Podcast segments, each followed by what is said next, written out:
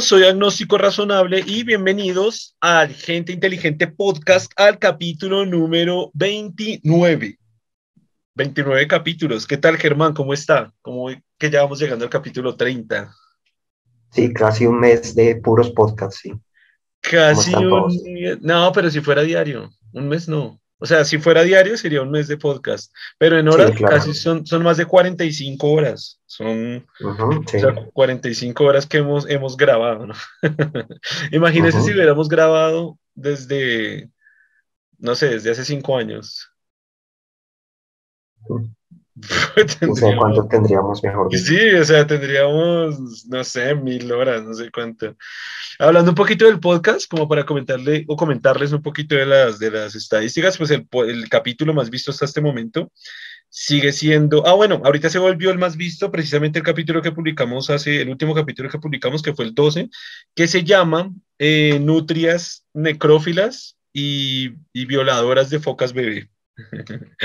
Suena a clickbait porque hay personas que incluso me preguntaron como, como, hey, ese título. Y yo pues, hey, ese título es, es, de lo que se trata el podcast, es, es, lo que hablamos en el podcast.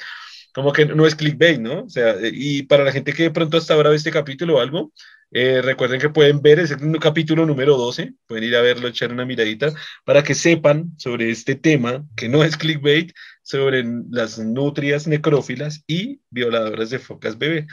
Después de eso, el segundo capítulo más visto es el primero. Nadie le quita el, puesto al primero, no sé por qué. No sé si es porque es de 45 minutos, no sé si es porque es apenas el primer video del podcast y querían ver de qué se trataba.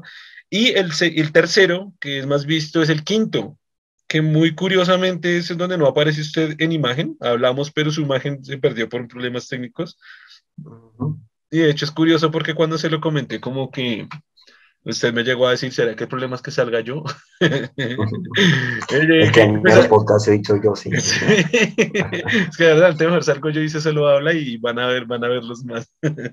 no, y, yo precisamente le hablaba en ese podcast, o sea, es, muy variable. De hecho, ya hicimos otro podcast que hablamos de, de, de esta clave de ser, de ser viral. Pero de hecho, ese se lo comentaba, no, no hay una no hay, no hay una clave, no hay una fórmula mágica para, para que un podcast sea popular o famoso, no, un video, una canción, etcétera. Para la viralidad, el tema de la viralidad. Porque si, si, por ejemplo, uno comienza a sacar datos con un, por ejemplo, decir, en el capítulo 5 usted no sale, entonces ya ahora en adelante usted no salga porque ya, eso, es lo que está haciendo que incrementen los números. Pues no, porque entonces el primero eh, no, no sería el segundo más popular. Y por ejemplo, ahorita el 12 se volvió el más famoso. Pero el 12 sí estoy pensando que es mucho por, la, por el título, que, que no es clickbait. O sea, mm, a veces me siento mal porque no me gusta el clickbait. O sea, odio el clickbait. Creo que todos, todos odiamos el clickbait cuando caemos, pero como divulgador de ciencia y de filosofía y de información, pues está muy mal hacer clickbait porque es engañar a la gente para dar una información que puede ser falsa y como lo dijimos eh, otra vez en otro podcast, este es un resumen, este podcast es el resumen de otros podcasts. como lo dijimos en el podcast este que, hicimos este jueguillo de que, preferirías, dar un mal consejo ah, o recibir un mal consejo que siento que es lo mismo con el clickbait. No quiero dar información falsa para que la gente llegue, sino que es algo real, es una investigación. Hablamos sobre la investigación allí en el podcast. Así que nada, bienvenidos a ese capítulo, a este y a todos, a los que están viendo hasta ahora por primera vez este, este capítulo. Tenemos hoy dos temas bien, bien centrados por los cuales queremos hablar. Esperamos de pronto que abrirnos en otros temas más o quizás como ya muchos nos conocen, nos encerramos en un solo tema y aquí no se nos va el podcast. Pero este tema que le traigo hoy tiene mucha relación con otro capítulo que ya habíamos hablado de este tema, que es el, el, el capítulo de, la diversidad sexual, este tema del LGTBIQPWXYZ, que no me acuerdo ahorita cuáles las letras exactas o las consonantes exactas, pero es este capítulo en que hablamos de la diversidad sexual. Lo tocamos brevemente, pero eh, no lo tocamos a profundidad hace poco recordé eso y yo dije, güey, vamos a hablar de este tema porque me parece pues interesante, curioso que la gente lo conozca o ver por lo menos la perspectiva. Y se trata de la escala de Kinsey, que tal vez usted no sepa qué es, pero cuando le lea qué es, pues de pronto sí va a tener una, una idea de esto.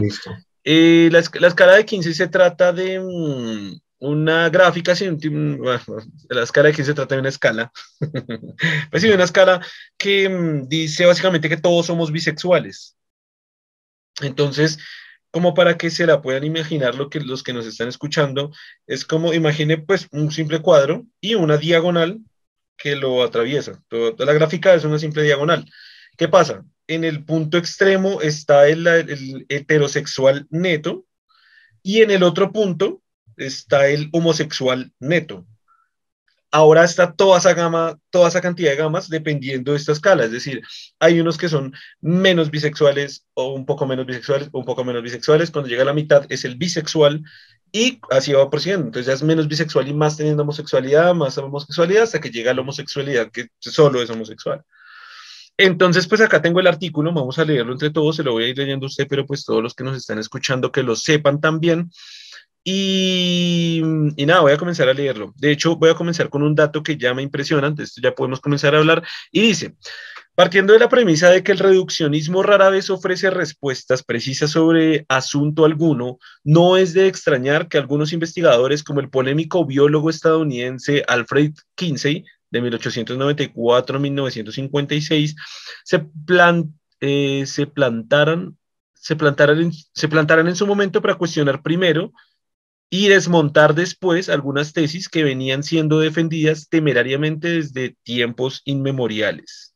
Acá lo primero que tengo que decir es que, y esto me entero hasta ahora, quería traer el artículo para leerlo acá precisamente, eh, aquí lo primero que, que, que, deduzco es que es una teoría que se ha planteado hace ya bastantes años, bastantes, casi lleva 70 años o más, porque esa fecha es la que ya murió, es decir, más de 70 años, que esa teoría está planteada y la verdad que yo como le dije a usted antes, no sé si la conocía un poco, quizás la conocíamos un poco, pero por ejemplo, me acabo de enterar que hace 70 años existe esto, que es muy curioso que lleva 70 años una teoría como también estudiada de un biólogo y que no, como que nadie la conoce. O sea, quizás hasta hoy me atreví a abrir los artículos para leerlos acá e informarme y quizás mucha gente hasta ahora se esté enterando pues de, de este tema. Sí. No, y además que tiene que ver con los estudios que se hicieron en esas épocas, ¿no? También. Eh, sí, o sea. Digamos, qué tan, qué tan, digamos, heterosexual eran las personas, realmente hicieron cuenta que la cantidad no era tan. que, había todo un espectro, ¿no? Que, muchos tenían también experiencias homosexuales también, entonces que la exclusividad heterosexual no era tan, tan real como se esperaba. Exactamente, y, y, como él mismo arranca el artículo, él dice, y es que tiene todo el sentido, o sea, hacer, hacer, hacer, definir términos o hacer términos o conceptos tan reduccionistas, que era lo que hablamos en algún capítulo, que esto vamos a extenderlo porque no hemos hablado en ningún capítulo del podcast de política, que es lo que hablábamos en algún capítulo de decir derecha-izquierda. Para la gente es derecha-izquierda y chao, o sea, usted es de derecha o es izquierda. Ah, no, yo pienso que esas políticas de izquierda pueden ser, ah, maldito izquierdoso, comunista, socialista. Güey, dije una política de izquierda que me gusta. O yo puedo decir, sí, hay una de las políticas de derecha que las defiendo. Ah, facho, maldito derechista, facho. Güey, hay un montón, o sea, hay, hay un problema en, en ver o en, o en, captar cualquier tipo de conceptualización desde un solo punto, desde dos puntos de vista, únicamente desde dos, desde blanco y negro, desde sí o no, desde alto y pequeño, gordo, flaco. No, no, es que hay un montón de cosas y este artículo me gusta cómo comienza, de hecho, por eso mismo. Ahí dice, o sea, eh, partiendo de la premisa de que el reduccionismo rara vez ofrece respuestas precisas sobre asunto alguno. Él, aquí lo generaliza a cualquier cosa y, y, estoy muy de acuerdo, o sea, ni en política, ni en ciencia, ni en sociología, ni en nada se puede hablar de, perdón, de nada se puede hablar en términos tan, tan, tan reduccionistas. Ok, continuemos. En el caso 15, su gran lucha eh, tuvo como contrincantes a los defensores de las teorías monosexuales, quienes venían limitando la sexualidad humana al binomio homosexualidad-heterosexualidad. Al hacerlo, no solo negaban la bisexualidad, sino también todo el espectro gradual existente entre estas dos orientaciones, un abanico que 15 acabaría plasmando en su famosa gráfica, que es la gráfica pues que les acabo de, de comentar, lo que le acabo de comentar. Tras más de 10 años estudiando la conducta sexual del ser humano, durante los que pudo constatar la enorme diferencia entre las actitudes sexuales y las prácticas reales, el biólogo llegó a la conclusión de que existían al menos siete grados diferentes de comportamientos sexuales. Más allá de dar visibilidad a la bisexualidad, limitarse a hablar de ella utilizando un trazo grueso y obviando su complejidad, tampoco servía para explicar la realidad sexual que vive el hombre. Con esto del hombre creo que se está refiriendo al, ser humano, no me gusta esta expresión de... Al humano, sí. Sí, no me gusta esta expresión de... nunca he apoyado esta expresión del hombre porque pues primero me parece no, no, no, muy, no muy general para los dos sexos. Y, sí, sí, como que de cierta forma se, se excluye a la mujer, no, no me gusta esta, siempre prefiero Pero y tiene un problema también de que confunde lo que yo le decía como el macho con el género, el género con el, con el, con el sexo, digamos que el, el macho con el género el macho con el, con el hombre, mejor dicho, macho y hombre. El, sí, o sea, el género con el sexo, para decirlo en términos. Género con el sexo, exacto. Claro. Sí, o sea, también más encima, ¿no? O sea, más encima de que, de que pareciera que no, o sea, parecía que no estuviera hablando de mujeres, eh, también, o sea, también, sí, lo que, sí, de acuerdo, o sea, también está excluyendo, o sea, está, está, excluyendo también por sexo y por género. En fin, porque si algo parecía haber quedado confirmado tras examinar las experiencias de miles de sujetos de estudio, es que la sexualidad es mucho más dinámica de lo que algunos de sus colegas habían contemplado hasta entonces. Aquí vuelvo con esta palabra de hasta entonces.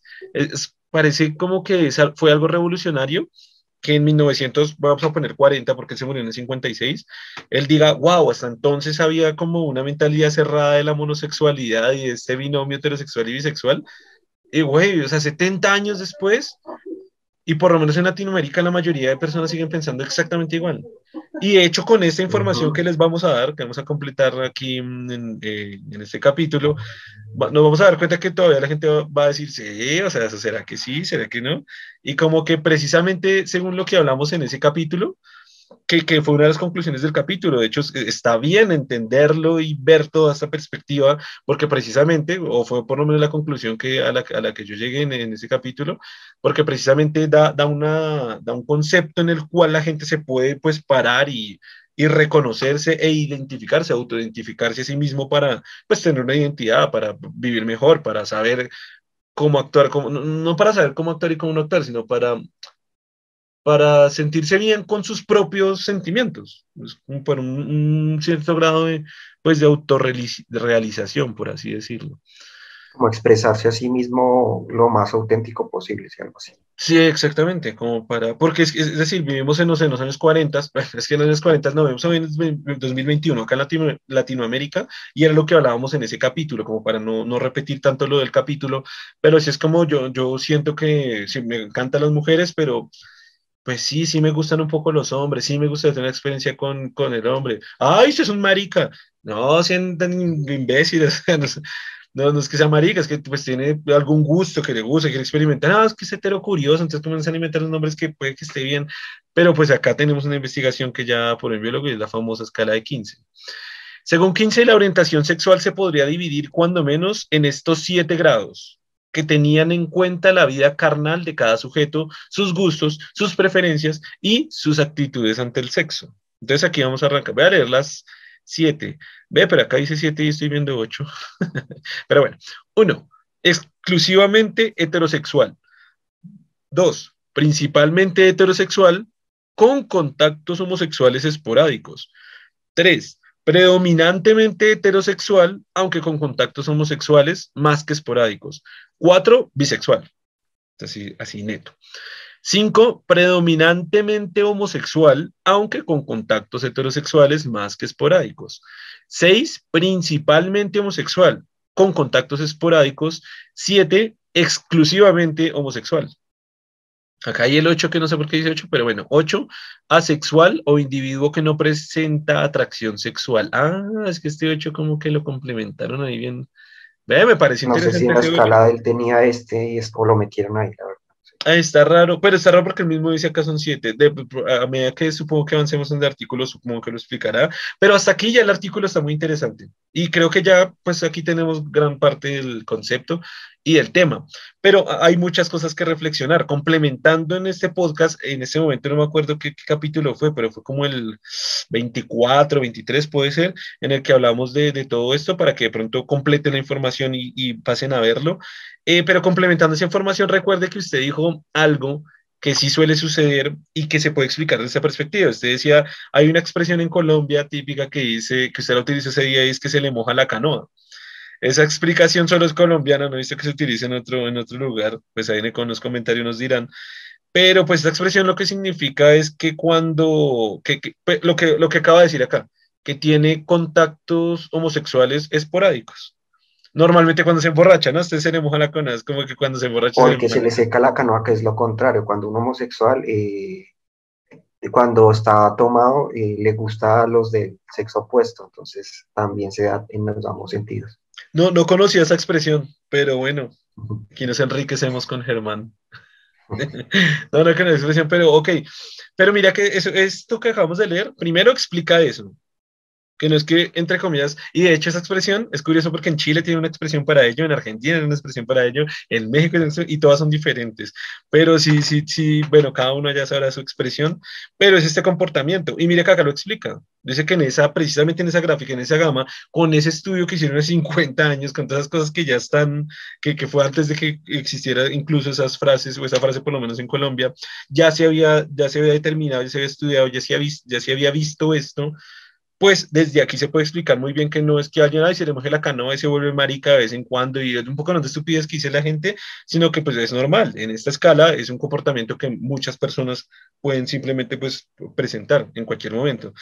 Y eh, ah, quería dar otra reflexión y creo que ahorita se me... De hecho, hay un, un comentarista que lo, un comediante, comentarista, comediante que lo, que lo menciona, que que le había pasado que conoció a un hombre muy atractivo y a pesar de que era heterosexual, no pudo como se sintió muy extraño, ¿no?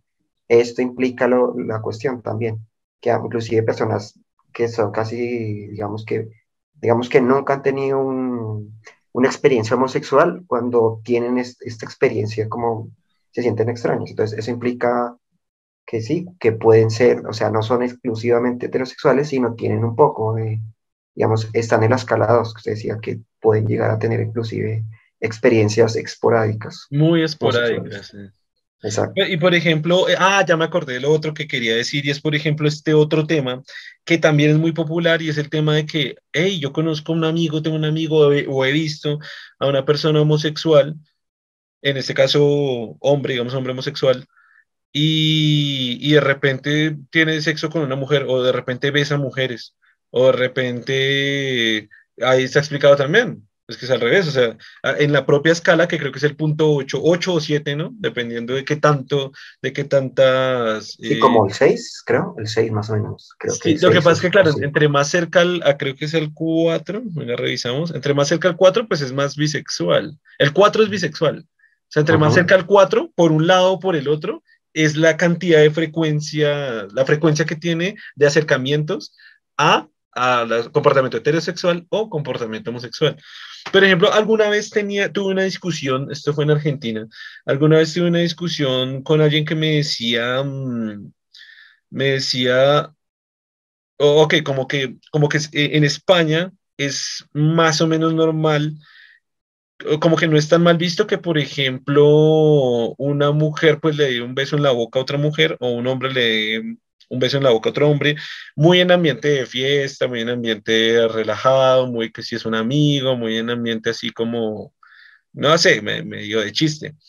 Entonces eh, me planteaban que, pues, pues, ¿por qué no lo hacías? Darle un beso a un hombre, pues, pues es como que se sabe que es en el, tema de joda, de fiesta, de chiste, que si es un amigo, de que no es que se va a volver homosexual si lo bese.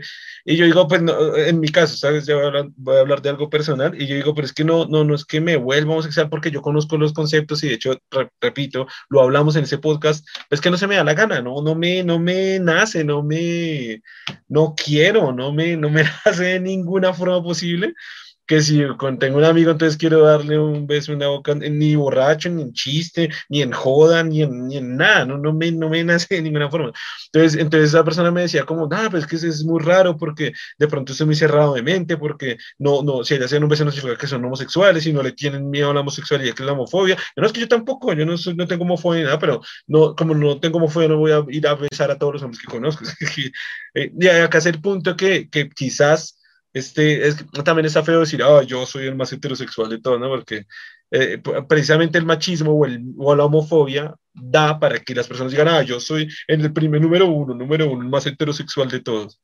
Eh, porque a, veces pasa lo que explicamos en ese capítulo, que a veces ese miedo a, a, exponerse socialmente o sus gustos o incluso a sí mismo o a, o a, voy a decir entre comillas, a violar sus propios principios, que ya pueden ser que sean religiosos, conservadores, eh, de familia, de que si le guste a alguien de mismo sexo, si le guste un hombre o si le guste una mujer, hagan que ni siquiera que digan, ah, sí, yo soy el número uno y ya. Porque cada persona sabe en dentro de sus pensamientos que quizás no le ha contado a nadie más ni a sus mejores amigos qué es lo que les gusta y qué no. No, y además que no es solo esa cuestión de, porque pues sin, sin irse tan los extremos, hay personas que les es difícil abrazar a otro sencillamente.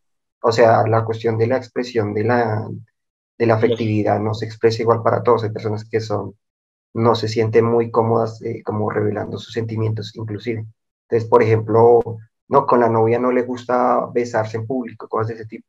No porque es por esas cuestiones. Entonces, en este caso puede ser igual, ¿no? Eh, la persona no es tan abierta, así sea, tenga mucha confianza de, de visar a otro, no, no le nace tan fácil. Se necesita un nivel de ser muy mm, extrovertido también, no es, no es sencillamente que es solamente porque eh, no quiere mostrar sus, sus eh, no quiere mostrarse de forma homosexual también. Pero pues yo creo que ya, o sea, está tocando otro tema, porque personas que no de pronto tengan dificultad para expresar sus emociones, pues está independientemente de esta escala, independientemente de su inclinación sexual o su género o sus gustos, está, es independiente de todo. O sea, hay personas que cualquier condición sexual o género que pueden ser tímidas, lo que se llamaría tímido, o extrovertido, que fue la palabra que usted utilizó. Pero, pues hay personas que pueden ser extrovert muy extrovertidas y aún así ocultar esos gustos por una persona del mismo sexo, por miedo social, por temas de conservaduría, por temas de religión. Hoy puede ser muy extrovertida, puede ser absolutamente extrovertida. Pero claro, si lo ven besando un beso en la mejilla a un hombre, van a decir, oh, oh, oh, oh, oh, Y eso es cultural también, lo que usted me hablaba de que, por ejemplo, en Argentina creo que sí, sí, se, sí se hace eso de... Sí, total. déjeme... Un beso en la mejilla, eso no es tan raro déjeme compartir la, la, la, experiencia que ya se le ha contado varias veces, pero claro, o sea, e, es una costumbre que como que todo el mundo sabe que en Argentina pasa, pero por lo menos yo, voy a hablar otra vez desde, desde, mi, desde, mi, desde mi opinión, yo no pensaba que fuera tan, tan común, pero tan tremendamente común. Entonces sí me pasó que llegué a Argentina y y pues claro, allá la cultura es que todos los hombres, eh, pues, o sea, todos con todos, ¿no? Son hombres y mujeres y todos se saludan con un beso en la mejilla. En Colombia, eh, en Colombia, bueno, casi todas las partes del mundo, de hecho, pues eh, en todas las partes del mundo que también se saluda a veces, que bueno, si ahorita le cuento más experiencias, pero se les voy a contar, voy a tener este capítulo para contar experiencias. Número uno, bueno, voy a hablar de Colombia y muchas partes de Latinoamérica por ahora o de América, se saluda siempre hombre a mujer con un beso en la mejilla lo cual es pues bastante normal. En Argentina, pues se rompe esa regla y se besa, ¿qué cabe decir? ¿Se besa a todo el mundo? No, se besa a las mujeres. ¿Sí lo dije bien? Hombre y mujer, Se saluda hombre, hombre a mujer. Y es curioso porque mujer y mujer es que ahí, es donde la cultura es rara, pero bueno, mujer a mujer también se dan beso en la mejilla y hombre a mujer se dan beso en la mejilla, lo que no se cumple es que hombre a hombre se beso en la mejilla. El caso es que en Argentina se dan beso todos con todos, es hombre a mujer, mujer a mujer, mujer a hombre, hombre a mujer, y en el sentido contrario, inversamente igual de lo que nadie esto, esto, es un chiste interno para Colombia. había una reina que dio una respuesta así toda estaba medio no, no tan inteligente y utilizando esos conceptos. Bueno, en fin, para desviarnos del tema, el caso fue que sí es muy extraño porque, claro, uno va a conocer a una, pues a un hombre el primer día que lo conoce, o sea, hola, que, que es muy raro que eso no lo nota la gente en Colombia, pero en Colombia no, en Colombia me di cuenta que hay todavía otra, otra, otro comportamiento cultural que no es muy notorio, y es que usted normalmente Digamos que hay, que ponerse a pensar para que la gente lo note, porque de pronto la gente de Colombia va a decir, no, no, por eso no pasa. Pero normalmente cuando usted conoce a una mujer por primera vez, no la saluda de pico en la mejilla. Como que siempre hay un, una primera, un primer encuentro de respeto, como respetuoso. O por ejemplo, yo llego y el primer día yo le presento a mi novia, ah, mire, es mi novia. Y normalmente, mucho gusto. Normalmente usted no nos baile a un beso. Y eso es una cuestión cultural colombiana que, se, que para descubrirla es algo muy curioso, porque es algo que, tenemos todos los colombianos y lo hacemos así siempre, pero para descubrirla uno tiene que irse al país y, y, en otra cultura. Y uno decía, wow, ¿por qué, ¿por qué pasa eso? Pero sí, muy raro que en el primer encuentro no es tan común. A ver, si es un primer encuentro y una cita, no sé, una cita de aplicaciones, algo, quizás sí, de, de, pronto sí. Pero si es lo que le digo, yo traigo a mi novia o traigo a mi mamá y es mi mamá y pues usted le da un beso en la mejilla, mucho gusto le da un beso en la mejilla, eso no pasa. ¿Qué pasa? En Argentina sí. En Argentina sí, con hombres y con mujeres. Entonces, el que sea que me dice, mire, él es Juan, y me mandaba el beso en la mejilla y yo, guau, es que se siente muy raro. No, para mí, o sea, para mí la experiencia fue muy extraña, muy rara y tengo que decir incómoda, y, y, de nuevo, no es porque tenga homofobia, no es porque odie a los homosexuales, no por nada, porque de hecho se han dado cuenta ya en varios capítulos que de hecho eh, en el proyecto Gente Inteligente, de hecho hay eh, un aspecto de apoyar a las minorías o de hacerlas más visibles o etcétera, pero definitivamente a mí me fastidiaba y me fastidiaba un montón. Siempre me ha hecho la pregunta acá en Colombia de decir, yo, yo siempre decía que qué feo deben sentir las mujeres cuando se les acerca a alguien con barba, en ese tiempo no tenía tanta barba, en el canal pueden ver videos míos viejos, no tenía mucha barba, yo decía, qué horrible debe ser que una mujer que se le acerque con mucha barba, igual tampoco es que tenga tanta, con mucha barba y sentir esos pelos en la cara de un man que le está dando un beso en la mejilla, se debe sentir horrible. Me acordé en Argentina porque me estaban dando besos manes con barba, güey. Los manes con barba me besaban la cara y yo como que no, no, ¿por qué? Era, era, era muy, muy, muy extraño este tema de, la, de, de estar besando hombres. Estaba sentado en mi oficina trabajando muy formalmente todos aquí en nuestras oficinas, ta, ta, ta. Llega mi jefe y entonces normalmente en Colombia llega el jefe, buenos días a todos, buenos días si hay más contacto, pues buenos días, ¿cómo está? Buenos días, ¿cómo está? Haya llegado mi jefe y buenos días, ¡ma! Y estaba eso en la mejilla, ¡ma! Para todos, ¡ma, ma! Y se iba besando a todos mis compañeros, hombre y mujer. Y yo, güey, no mames, es incómodo, es incómodo. No, no digo que, no sé, es lo peor del mundo, no, pero uy, es, me incomodo mucho, me incomodo muchísimo, muchísimo, muchísimo. Entonces, bueno, esa es la, mi experiencia no sé si nos estamos abriendo mucho del tema, porque es que esto me lleva a otra experiencia, hablando de temas culturales, pero no sé, solo para que la gente se entere. Eh, eh, estuve en Canadá y me acuerdo que en Canadá estaba con un amigo chileno. Ok, voy a contar mi segunda experiencia que es en Chile, con esto muy pequeño que acabo de decir. En Chile, cuando usted, yo le digo, mire, le presento a mi novia, o solo hombre mujer, ¿no? Pero sí le digo, le presento a mi novia y pum, le dan un beso. Siempre. Y de hecho, la primera vez que me pasó sí fue un poco raro, también a nivel cultural Colombia, porque literalmente era mi novia. Y se la presenté como a dos, a tres amigos, a mi novia, ¡mua! beso, ¡mua! beso, y yo, uy, pero los tres me besaron a mi novia. Obviamente la mejilla, ¿no? Pero sí es muy curioso que el beso va de una, va de una. O sea, yo conozco a una mujer, de hecho yo llegué a la empresa a trabajar en Chile y con las compañeras de trabajo apenas me, me, estaban sentadas trabajando y apenas yo llegaba, se paraban y me dan un beso en la mejilla y se sentaban y yo, uff, o sea, por mí se paran y me dan un beso en la mejilla y me sentía, wow, esto estaba muy bien. y, otra cosa que no, ahí no está aclarando es que creo que, no, y es igual, cuando, cuando se habla del beso, no, digamos, entre hombre y mujer, el beso no, no se ve bien que, no se ve bien así, no, es como raro que la mujer sea la que le el beso inclusive en Colombia también.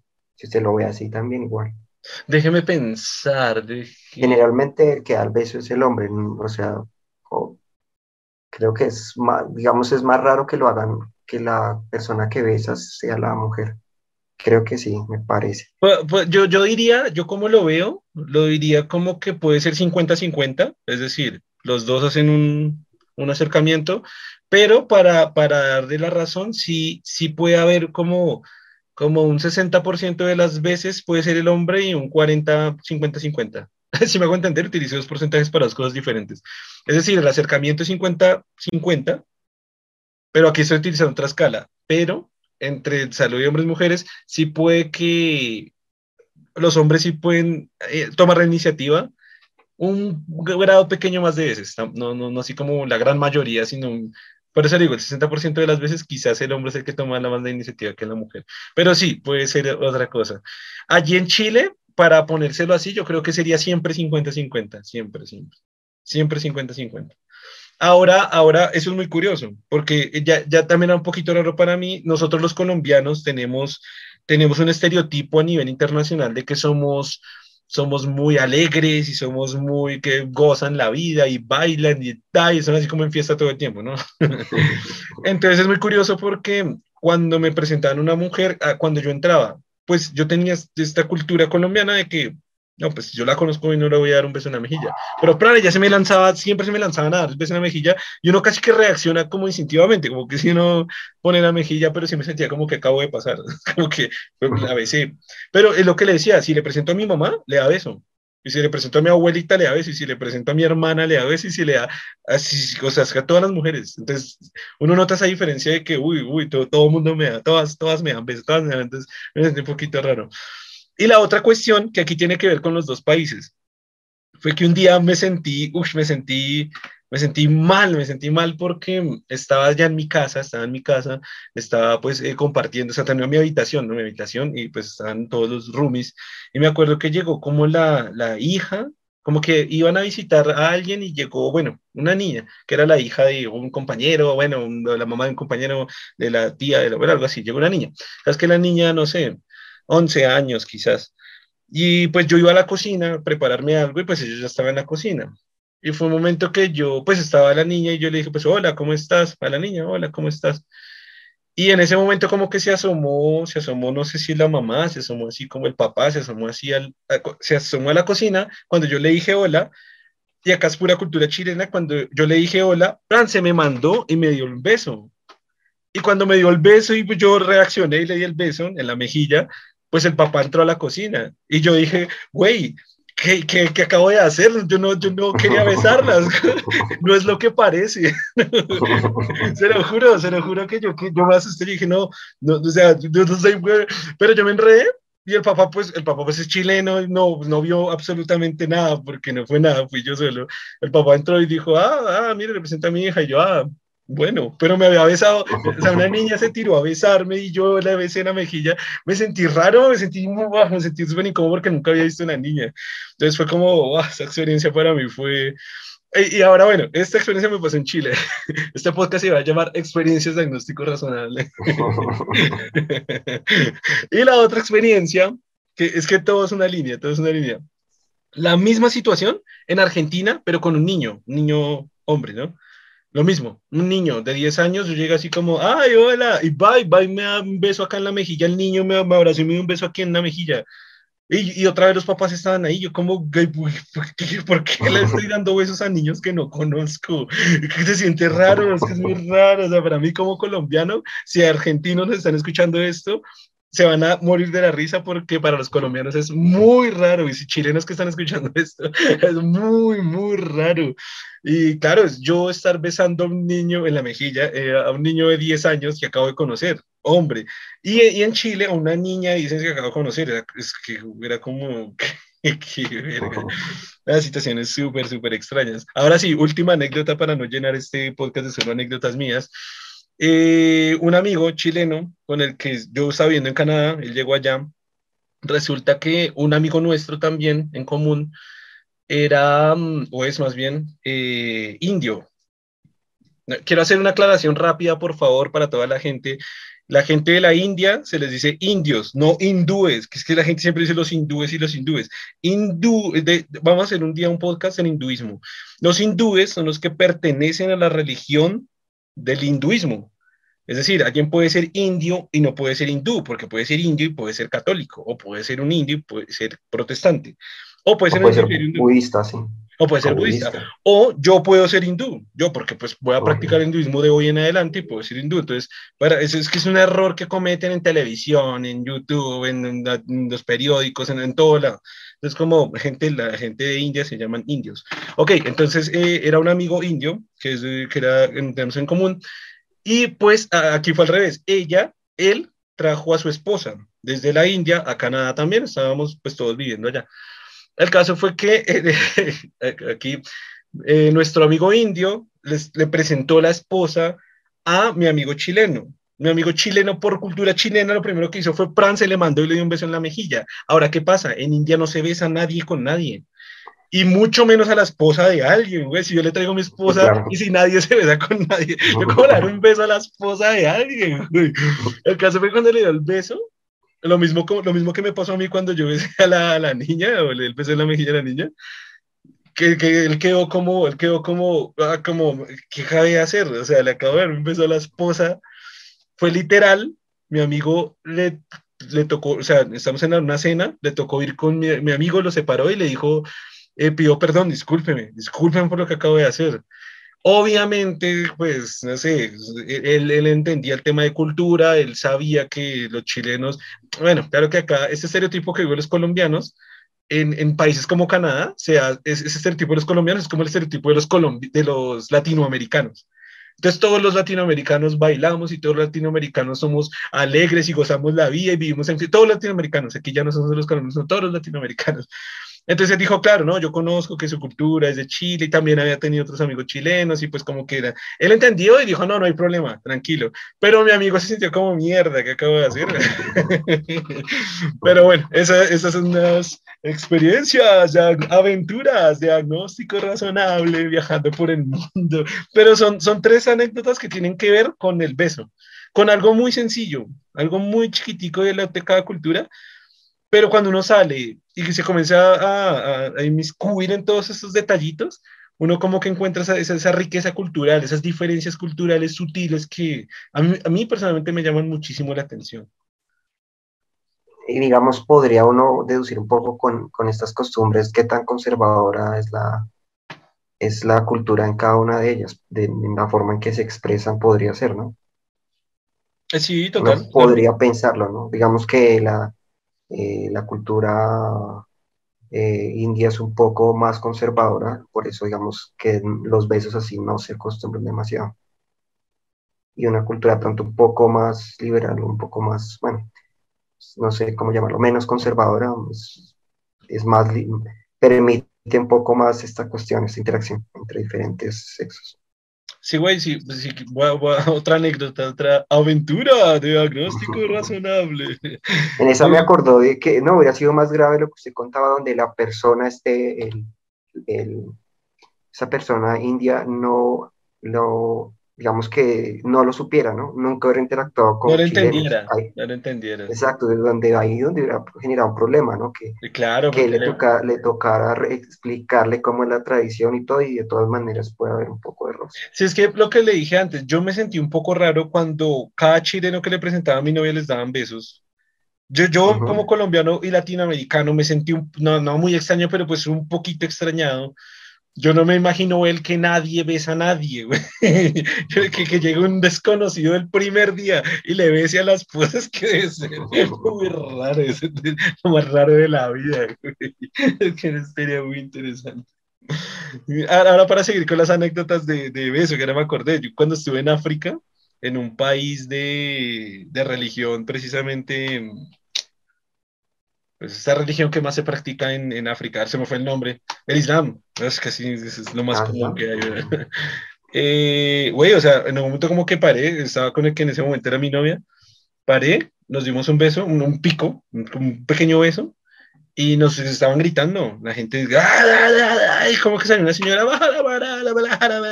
y yo como que, ¿qué, qué pasó? ¿Qué pasó? Y yo, un man, y yo, o sea, no, no sé hablar árabe, pero. pero, sí, por lo que parecía lo estaban necesitando, Sí, se molestaron porque pues le dio un beso en la calle, entonces como que es, o sea, sí, prohibido, o sea, es como un, es como. Además que allá sí, literalmente sí se notó que, que, la mujer sí vale menos. O sea, literalmente cuando, cuando la gente hablaba, para, no sé, ofrecer comida, lo que sea, me hablaban a mí, nunca le, hablan, nunca le, nunca le hablaron a ella, jamás le hablaron a ella. Me hablan a mí porque como que soy el hombre y voy con mi mujer y pues mi mujer tiene que hacer lo que yo diga. pero, sí, pero ah, sí. sí, sí, una cosa es que, una cosa es que, por ejemplo, se habla del machismo latinoamericano y aunque sí hay mucho machismo, hay muchos problemas, no es tan fuerte como meterse en la cultura de allá y que me hablen a mí porque soy el dueño de mi mujer. es que, porque pues, mi mujer es mía, ¿no? es como, de hecho, no sé si le conté, creo que no se le conté a usted, por, por ella me ofrecieron chivos. O sea, me lo estaban cambiando por chivos. Es extremo, sí. Sí, sí, como que en algún momento me hicieron ese comentario, solo fue una vez, que me dijeron así como que, sí, como que su mujer es como muy valiosa, algo así. Entonces, pues, pues, ¿cuántos chivos quiere? pues, pues como, ¿cuántos chivos son entonces? Díganos. Sí, ¿cuánto, cuánto, cuánto es? ¿Cuántos chivos? Y yo, mmm, como que, mm, como que de pronto sí hubiera sido un buen negocio, ahora que lo pienso bien. Pero no, muy triste, casi como si fuera una mercancía, así que la Sí, es como una cosa, es como casi, casi se siente como mi esclava. Como que yo voy aquí de la mano que porque a mí tengo una esclava, ¿quién me da cabros? ¿Quién me da cabros? Y, si, van a, si van a hablarme, pues no se dirigen al esclavo, sino a mí, o algo así. Es, es, que sí, al final la imposición social pues como que antes estaban el esclavo y después las mujeres, ¿no? O sea, el esclavo no vota y las mujeres tampoco. Sí, es que es casi como una jerarquía social en el que se podría igualar. No, y es una, es una tradición demasiado antigua y es muy, bueno, pues es la cuestión, ¿no? Que se conserve una tradición tan antigua, ¿no? Que se supone que las civilizaciones deben ir evolucionando en ese sentido, pero son tan tradicionales que tienen una tradición que es de la época casi de Moisés, de, estas épocas muy antiguas, de las épocas de los grandes esos grandes eh, eh, como líderes que uno ve en, en la Biblia, ¿no? En los, escritos muy antiguos sí se ve esa cuestión y, se, y se explica y todo. Pues pasa que yo no, yo no utilizaría la Biblia como una fuente de referencia porque la Biblia en sí misma es machista. O sea, la Biblia fue escrita con fines machistas, totalmente machistas. Yo me referiría más a libros históricos, pero por ejemplo en otras culturas, habían culturas antiguas que no eran machistas. Por ejemplo, puedo estarme equivocando con esto. acá quiero hacer un disclaimer. Cada vez que yo diga que me puedo estar equivocando en esto, pues puedo estarme equivocando en esto. Y a veces sí aseguro cosas con las que, pues, eh, como que es menos probable que me equivoque con cosas que asegure. Pero con esto me puedo estar equivocando. No, no si no mal recuerdo, Egipto. Eh, ah, claro, y de hecho por eso está Cleopatra, que era una, una líder mujer. Y en Egipto sí se, sí se valoraba en cierta moda. Lo que es que también las mujeres eran esclavas y pues también valían verga, pero los hombres también. El caso es que sí habían líderes que eran mujeres, cosa que en la Biblia jamás, pues esperar un... No, y la cuestión de que, acordémonos en esta época, épocas de los reyes, nunca una mujer podía reinar. Y, creo que en Egipto fue el, se dio esta cuestión, ¿no? Con Cleopatra, que fue una de las primeras, no sé, una de las reinas, no sé si hubo más después de eso. Pero...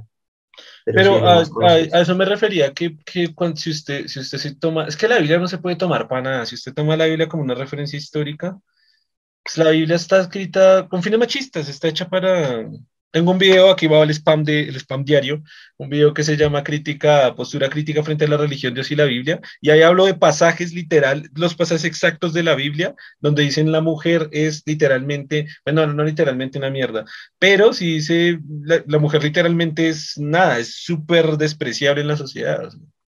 O sea, es, una, es, es, esto, porque es que como está el Islam también, o sea que las dos religiones más predominantes en el mundo, pues son, son y fueron por muchos años, pues el Islam y el cristianismo. Y las dos, y las dos religiones tienen sus libros que son súper similares. O sea, el Corán y la Biblia son ultra machistas.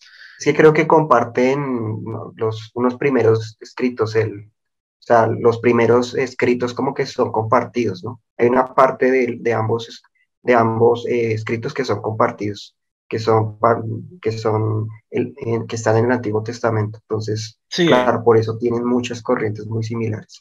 Sí, y, y, de nuevo volvemos a, esto ya lo había dicho y está en el video que les digo en el canal, pero claro, si vamos a este punto de que el 90% de la, de la población mundial, o no, como el 87, es muy, muy alta, entre las dos religiones, ah, espera, me puedo estar equivocando acá en los datos, porque los datos que hay en el video eran a nivel de Latinoamérica. Pero bueno, digamos un porcentaje sí puede ser del 80% del mundo que estén entre cristianismo e islam, que son dos libros remachistas, pues es que está, es normal que el machismo lleve en casi todo el planeta Tierra como una ideología que sea correcta, que sea acertada y que, y que lo que se dice, que todavía, que perdure todavía, o sea, es como que no le cabe en la cabeza a nadie. No, y lo que le digo de que son tradiciones, tradiciones así donde, donde la mujer se trataba como casi un, era, pos, era una posesión de los padres y luego una posesión del esposo, esa es una tradición de hace mucho tiempo. Me parece como curioso, extraño que todavía se, se mantenga después de casi más dos mil años, yo creo, o más, puede ser, no sé, en esa época. ¿Hace cuánto estas tradiciones? No, o sea, pero es que cuando dice dos mil años, siento, se me corregirá que de nuevo está acudiendo a la Biblia, pues la civilización lleva más de 75 mil años no, digo mil años de que existe esa tradición. ¿no? por, eso digo, que yo sepa, desde 60 mil años, la mujer casi siempre ha sido una... Siempre ha habido machismo. Claro que antiguamente era pues por... por no sé si en la época cavernícolas era así, tan así, no sé, la verdad. O sea, como pues, para decir que es... Claramente sí, o sea, desde estudios antropológicos, clara, claramente sí, es decir, pero pues, a eso iba, porque precisamente antes era más eran obviamente cavernícolas, era más de dominación de fuerza, era directamente fuerza, o sea, ¿quién tiene más fuerza que quién manda? O sea, si yo voy a capturar 50 mamuts, vengo y pues eso es lo que yo digo porque los líderes se hacen entre los hombres, entre los fuertes, y la sabiduría llega entre los hombres fuertes que saben sobre temas de cacería, de alimentar a las poblaciones, y si tienen más fuerza, pues la fuerza es la que al final termina predominando que al final es la única condición que los hombres como tal biológicamente eh, somos, digamos, tenemos una ventaja adicional con las mujeres. Y pues al final, pues claro, estaban en las cavernas, pues es, como, es que será muy complicado. De allí que es que el tema cultural también se haga pues con base en la fuerza. El, tema del machismo. Ahora, después que llegaron las religiones, claro que esto, estamos hablando, más que claro, no, no, lo que le digo, acudir a la Biblia como un libro de referencia de lo que sea me parece absurdo. y en todas las culturas lo expresaron, hay sí, sí, culturas que no eran nos, digamos, se centraba en las mujeres, digamos, las, el centro de la mujer, se le daba mucho mayor importancia y tenían mucho mayor control. Sí, digamos, que, habían, culturas matriarcales. Y por ejemplo, estamos dando el ejemplo de Egipto, que estaban pues todas estas figuras que eran líderes, pero, pero porque ya vino cambiando a través de un, de un tema cultural. Digamos, algunas pequeñas eh, regiones o partes del mundo, algunas sociedades del mundo pues sí basaban su, sí, sí, pues eran, eran culturas matriarcales. Algunas eh, comunidades indígenas, por ejemplo, pues tenían sus comunidades matriarcales. Pero, pero creo que el machismo siempre fue como un estándar a nivel mundial. Y el problema es ese, el problema es cuando llega una religión tan fuerte y lo mismo, viene matando, o sea, dice usted cree en esto, pues sí, le mete una espada aquí por el cuello que le salga aquí en el cerebro y le atraviesa el cráneo. Si usted no acepta a nuestro Dios, que es amor y paz. entonces, entonces va el paquete completo. Está Dios de amor y paz y no le atraviesa esa espada por el cerebro. Y con el paquete viene machismo, y con el paquete viene mm, homofobia, y con el paquete viene pues un montón de cosas. Por eso es lo que hablamos, creo que lo hablamos en un podcast, que creo que usted ha leído un poquito más de eso, que por, por, ejemplo en Roma predominaba la, la homosexualidad, era súper normal, y había muchas orgías, y eh, creo que eso era más en Grecia. Ah, y en una parte, una parte de Asia, si no, no si no estoy mal en China, aquí puedo estar equivocado, pero las orgías eran algo normal y el homosexualismo era re normal, eh, perdón, homosexualidad, cada rato corrijo esa palabra, homosexualidad era algo normal y algo bien visto y hacían esas esculturas de, de pues dos hombres teniendo... Sin embargo, en la, en la Roma sí tenían ciertos, eh, ciertas normas, o sea, lo que creo que, no sé si lo expliqué esa vez, que le decía que claro, la homosexualidad se podía, pero el, digamos, el romano no se veía bien que fuera, eh, no sé cómo decirlo, como penetrado, no, o sea, tenía que ser el macho, o sea, no podía, se veía mal que eso ocurriera. Entonces sí había, digamos, se permitía, pero tenías inclusive sus lineamientos. Entonces usted podía hacer lo que quisiera con un, digamos, usted podía hacer lo que quisiera con sus esclavos, entonces podía tener un esclavo, digamos, si era un hombre, pues podía tener un esclavo masculino para, pues, para tenerlo como, como, como que, como, como para prestar servicios sexuales, pero, pero ahí estaba la regla de que no podía ser penetrado por el, por el, por el, por el esclavo, porque no se veía bien. Entonces sí había unos ciertos lineamientos, o sea, había una masculinidad de todas maneras, hay una, un machismo de cierta manera, porque no podían mostrarse femeninos, no podían ser sometidos por el, por el esclavo, de cierta manera. Entonces, digamos, sí había, pero ya inclusive en, estas tradiciones ya existía un, machismo latente que se estaba formando. Pues, pues, no sé si se estaba formando o que viniera de culturas más anteriores, pero, pero sí. De pronto de la cultura del, militar, ¿no? Que no, no permitía esa cultura militar que tenía. Ah, sí, y de hecho también puede, de allí pueden venir muchísimas otras eh, cosas, precisamente esta, de esa cultura militar. Mire que hace poco leí no, hace poco escuché, voy a decir real con las fuentes, escuché a un imbécil, no mentiras, escuché a una, que será mi fuente. No, escuché a una persona que no tengo idea si, de hecho, es que no sé si decirlo porque tendría que corroborar la, la, fuente. Voy a decir algo en lo cual no estoy seguro, así que no me crean, pero voy a decir algo que escuché de alguien, así que voy a corroborar la información para aquí traerles información exacta y no bobadas. Escuché este güey que tiene el pelo largo y precisamente me llamó la atención porque pues ahora tengo el pelo largo y es que mm, precisamente la cultura del pelo corto y de la mayoría de cortes que, que, casi que predominan en el mundo eh, viene del, de un comportamiento militar, militar y de una cultura militar viene el tema del, del, del, pelo corto. Decían que, y, y, eso sí se ve, por ejemplo, mm, antes, eh, el, tener un hombre que tuviera el pelo largo, de hecho, demostraba más estatus social, demostraba más sabiduría, más conocimiento, más inteligencia.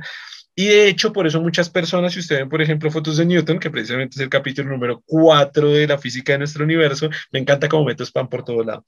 Eh, ellos usaban pelucas, ellos como, como de hecho, para que su pelo todavía se viera más largo y más bonito y mejor cuidado, y los reyes y los duques y todos utilizaban esas pelucas grandes y todo eso, precisamente para dar ese estatus social importante. Después como que una cultura militar muy fuerte que hubo por muchas guerras en, diferentes partes del mundo y creo que está basado con los ejércitos romanos precisamente.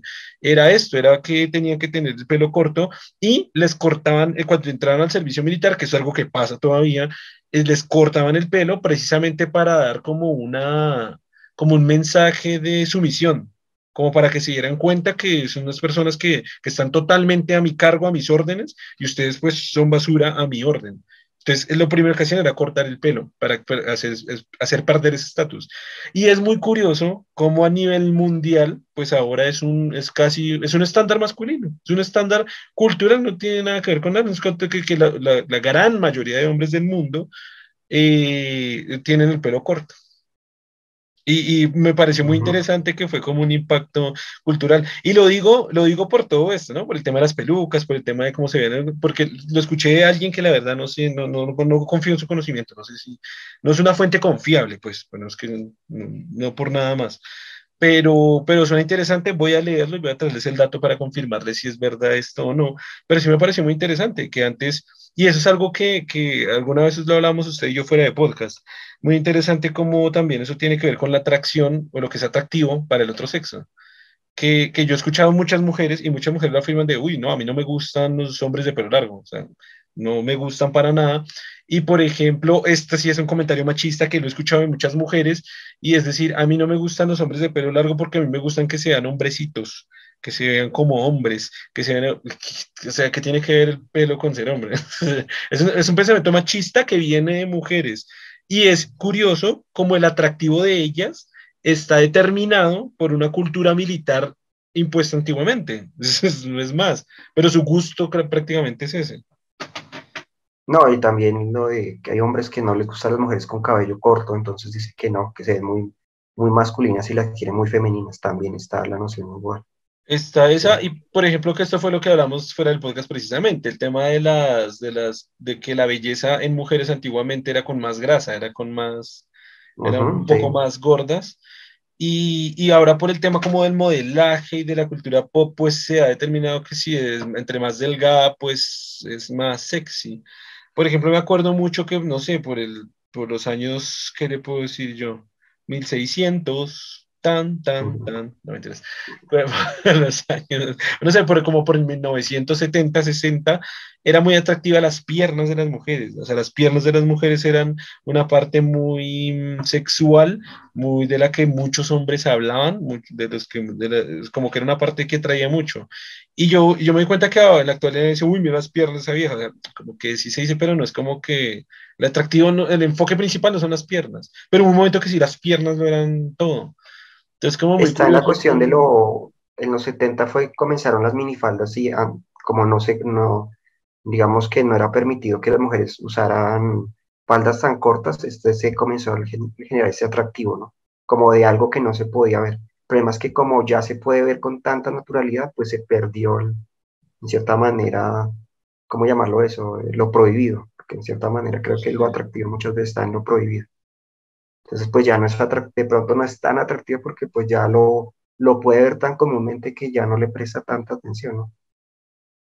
Pues yo no sé si esa es la razón, o sea, sí, sí, sí le hallo la razón en parte, pero en otra no porque yo me imagino, o sea, ese planteamiento yo me lo había hecho alguna vez en mi vida, no sé por qué, pero nunca lo había hablado y ahora pues, ahora vamos a hablarlo.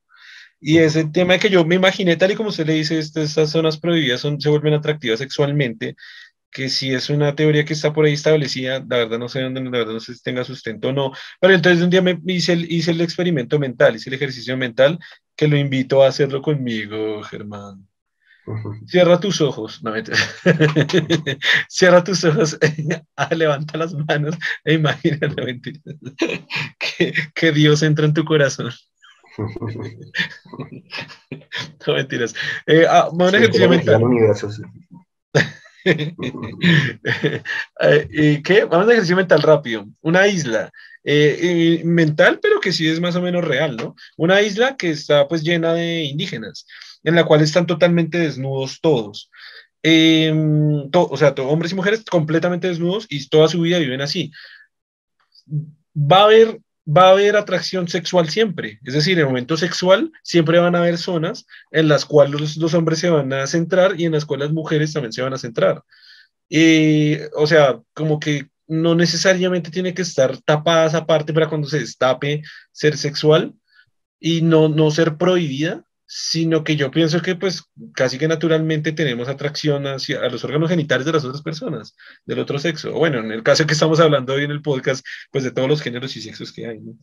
Claro, pero la, la cuestión es eh, en, este, en, en, esta exposición, en la medida en que va viendo un poco más, es, genera interés en el sentido de que expone esa parte y pues genera la atracción, digamos que enfoca el, el gusto en, esta, en, estas, en esto que está exponiendo. Entonces, digamos, claro, eh, no, va a ser igual, ¿no? No quiere decir que, no, que, a los hombres de los 70 no les gustaban las mismas zonas que nos gustan a nosotros, sino que en ese momento esta zona se estaba exponiendo y pues llamó la atención de estarla mirando porque las estaba exponiendo, digamos, que se dio la oportunidad al, al libido de poderlo, poderlo mirar, pero, pero claro, si usted o sea, finalmente, la cuestión es que, eh, digamos, en la medida que, sea más al, o sea, sí, finalmente hay niveles, ¿no? Digamos, que en teoría eh, puede ser atractivo las piernas, pero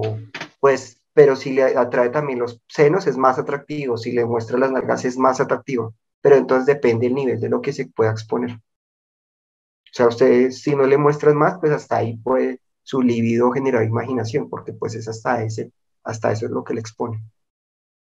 Entonces, si fuera completamente desnudo, pues sencillamente casi que miraría directamente estas zonas. Mm, no le pondría cuidado, digamos, a las otras, porque pues eh, iría directamente a lo que más le genera placer.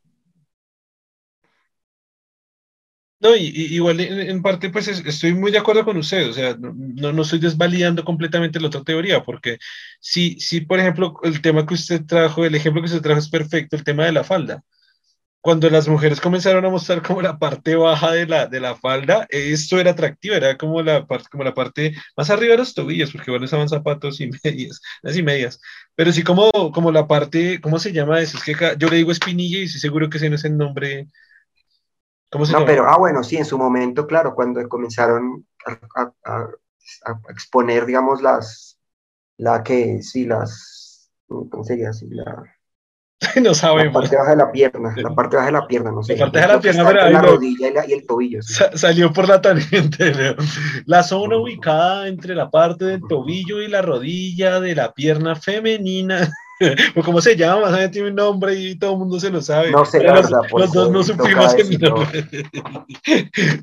bueno, quien nos está escuchando escriba el nombre ahí de, la, de esa parte, porque aquí es del par de tarados, no sabe cuál es el nombre. De, pareciera que fue una pregunta, ¿verdad? ¿Cuál es el número atómico del uranio? es que es la parte de una pierna, güey, no sabemos.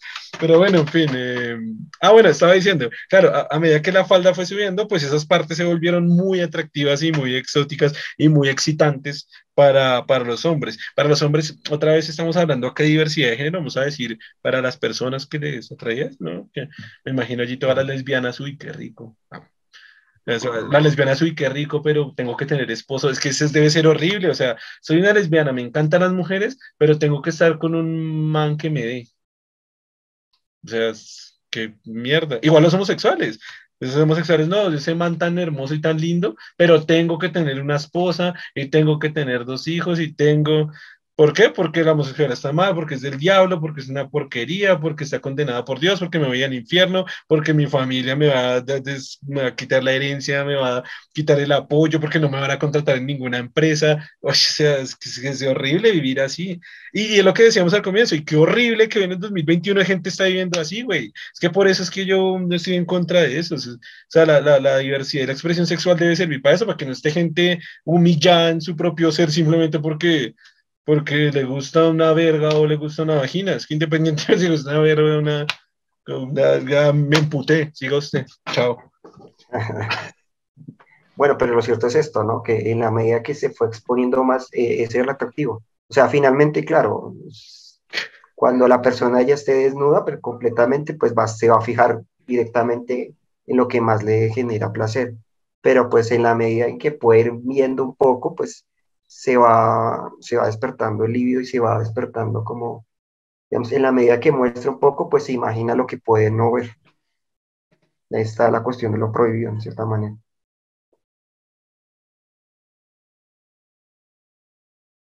Yo no sé, bueno, no sé qué más decirle sobre respecto. Silencio incómodo. es, que, es, que, tenía, tenía, le iba a decir, justo le iba a decir algo de eso.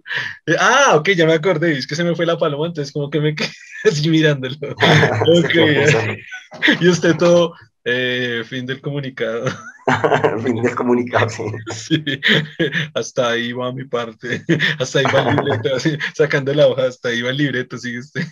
Solo me falta decirle, pero entre usted, entre usted, ya le toca.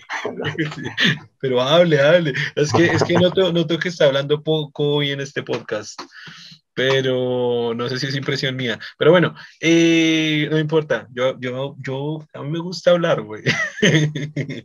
Nada, lo otro que iba a decir es, ah, ahora sí, conectando con lo que acabo de decir antes de la risa, es que mm, detrás de las risas, es que, es que, ah, pues está por ejemplo el tema del fetichismo que es por ejemplo los hombres que les gustan mucho los pies. Entonces, eh, no sé, me, pongo a pensar a alguien que sea fetiche, que tenga ese fetiche en, esta, en este ejercicio hipotético de esta isla de indígenas. Entonces yo me imagino pues las mujeres teniendo sus senos al aire y su vagina al aire y los manes, uy, qué ricos pies, se ven hermosos esos pies. es, que, es, raro porque está todo, todo expuesto. O uy, esas axilas hermosas, uy, ese costado de aquí ya se ve hermoso. Entonces es muy curioso. O la espalda, no sé si exacto, la espalda. O la espalda, o bueno, sí, el tobillo, la oreja. O la nuca, no sé si eso sí puede ser. O la parte que no sabemos cómo se llama. La parte que no tenemos ni idea de cómo se llama. Eh, pero que es chistoso que no sepamos esa zona. Pero ah, bueno, sí, es, como, bueno, ah, venga, voy a acabar de leer esto porque teníamos otro temita pendiente, pero pues está feo porque hicimos severo corte tan tremendo ahí. Eh, y está feo porque, bueno, bueno, en fin, voy a acabar. un poco al tema, sí. sí, nos, nos, nos, desviamos, no tanto nos desviamos, pero nos desviamos un poco. Ok, a tenor, a tenor, ¿qué? ¿Qué es a tenor? ¿Qué es a tenor? ¿Entiendes esa expresión? No, no la conozco. Ok, voy a leerla. A tenor, a, tenor de las 17.000 entrevistas realizadas tanto por Kinsey como por sus tres colaboradores entre 1938, acá está la fecha que quería, y 1956, se llegaba a una serie de conclusiones que ponían fin a muchos mitos y creencias vigentes sobre las conductas sexuales. Escuche bien, el 11.6% de los varones blancos entre 20 y 35 años manifiestan un, un rango de 3 para este periodo de sus vidas. El 7% de las mujeres solteras entre 20 y 35 años y el 4% de las casadas entre 20 y 30 años daban un rango de 3 para este periodo de sus vidas.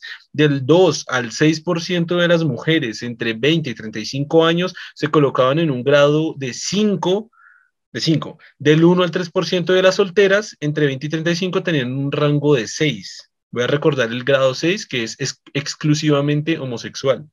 Ah, perdón, perdón, perdón. El 6 es principalmente homosexual con contactos esporádicos.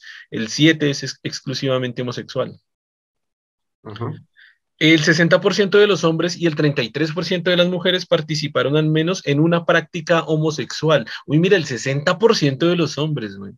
Y de esto vea que yo me he dado cuenta, y esto fue medio reciente, alguna vez, eh, eh, hace más o menos poco tiempo, fui a una fiesta con un amigo que es eh, homosexual y otro que es travesti, o otra, no sé cómo decir, o otri, que es travesti.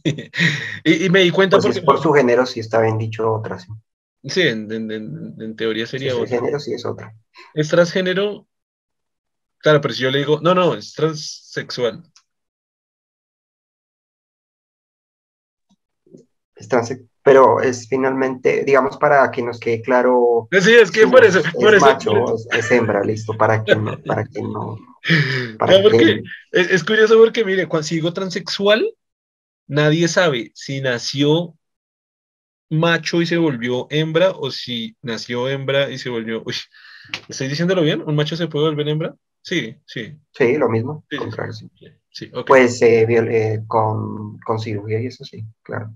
Sí, sí, sí. Pues digamos que, es, lo que cuestión de género, entras en el género, digamos como el género, no más importa cuál sea el sexo de la persona, el género. No, no, no, pero estaba diciendo, es, muy curioso que a la, creo que es la primera vez que me pasa y creo que es la primera vez que nos pasa, fuera y dentro del podcast, que si yo hablo de un transexual, yo digo, hey, conocí un transexual, nadie puede saber qué nació y a qué se convirtió.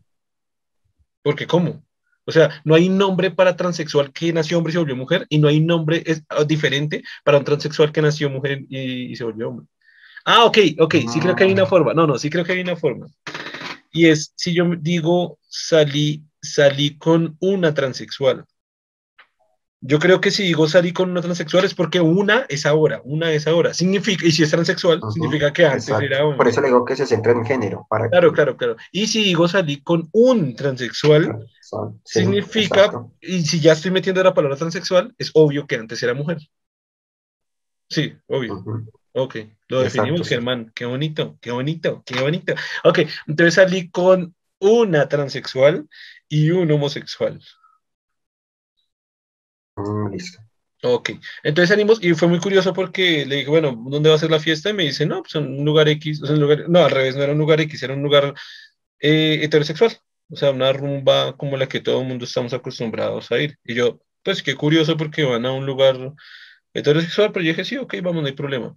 Eh, fuimos, entonces aquí es el punto, ya, ya, aquí es para conectar los, los temas. Entonces, lo que me sorprendió es la cantidad de gente que se le acercaba a mi amigo que es homosexual, que creo que es el, el punto, el, él está en ese punto 7, que es netamente homosexual, o por lo menos es lo que creo yo, eh, y se le acercaban al revés, era un bar heterosexual, una rumba como la que todos hemos estado, se le acercaba un montón de heterosexuales a, hacer contactos con él de diferentes formas, o a susurrarle cosas al oído, o tocarle una nalga simplemente pasando por ahí. Era muy curioso porque era gente que incluso venía con amigas o venía con la novia, pero si pasaban por ahí, muy disimuladamente tocaban a mi amigo. Eh, o lo susurraban, o lo tocaban, o lo abrazaban, algunos les daban un beso, un beso en la mejilla, un beso en la boca. Obviamente mi amigo homosexual estaba feliz, pero mi, mi, mi reflexión, usted sabe Germán que yo saco reflexiones hasta en un avión pasando, y mi, reflexión fue como, fue como, eh, que es este dato que está aquí, que deben haber datos mucho más actualizados y nos fuimos a buscar. Dice el 60% se puso en un rango de esos en el cual tuvo una relación homosexual, un acercamiento homosexual esporádico.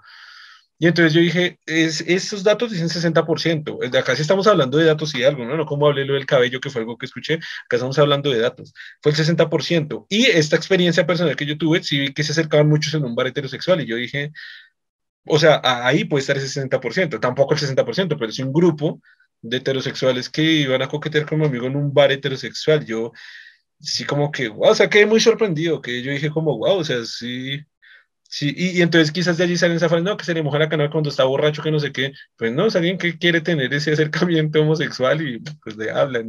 Y los el licor, digamos, lo desinhibe, las, lo único que hace el licor, el licor no transforma, solo desinhibe, entonces aquello que usted quiere hacer lo expresa, vamos, no se inhibe, no, no, no, no lo, no lo reprime como hace normalmente.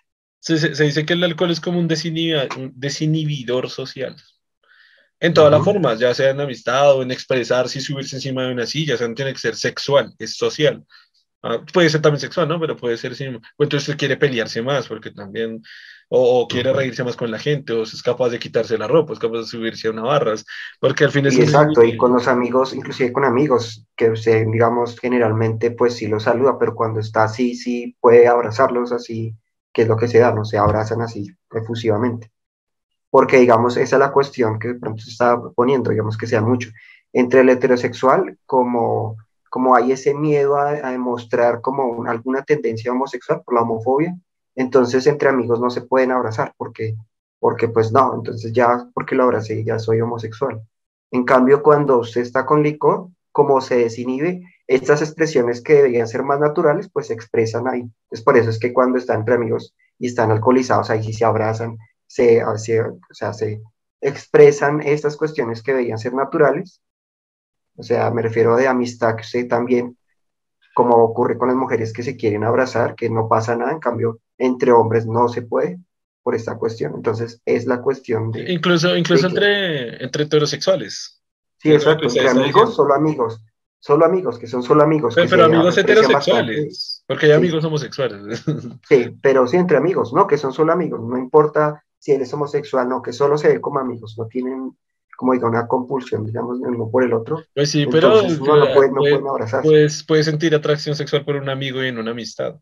Pues es normal. Bueno, sí, pero me refiero quitando esta cuestión, suponiendo solo que lo quiere abrazar porque lo aprecia, porque sí, porque quiere expresar ese afecto. Pues, sí, es el, típico, el, típico, ejemplo, como muchos ya saben en el podcast, eh, sigo mucho a Yokoi Kenji, y que él decía que pues él vivía en Japón, eh, para los que no conozcan Yokoi Kenji, pues es una persona que vivió muchos años en Japón, es colombiano también, entonces vivió muchos años en Colombia, entonces él compara las dos culturas, entonces él decía, bueno, yo viví allí en Japón, y en Japón está una cultura casi como la que yo le comentaba antes de mi experiencia en África, de que nadie, nadie se da un beso ni en la calle, casi ni en privado, y no se abrazan para demostrarse afecto, y no sé, porque pues su cultura, de nuevo, como estamos hablando antes, son temas culturales, es muy, muy así. Entonces, él decía, bueno, vengo de un país en el que nadie, nadie se toca, nadie se abraza, nadie se da un beso, casi ni entre familias, o sea, ya es ya el otro extremo. Y, yo, y usted sabe que es llegar de un país así a otro donde a usted no lo quieren soltar, donde lo abrazan, lo besan, donde el 24 y 31 de diciembre se está borracho con el vecino y el vecino aquí entrelaza sus manos, se las pone el codo y le dice, chino, yo lo amo mucho, yo lo amo, es la mejor persona, yo lo amo. Que él, llegará a decir, sí, yo también lo amo mucho, pero suélteme ya, ya sé que me amo, pero suélteme.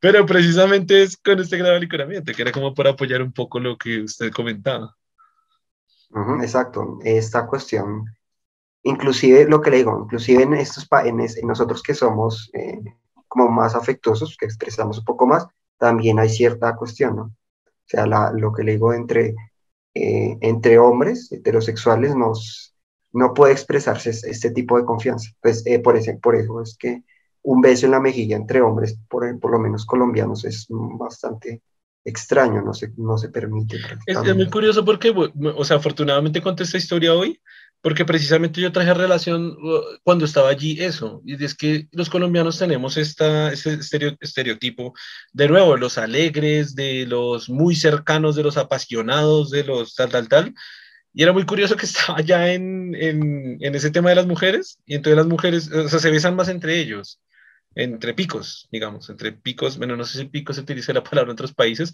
pero beso en la mejilla. El tema del beso en la mejilla es más cercano entre ellos.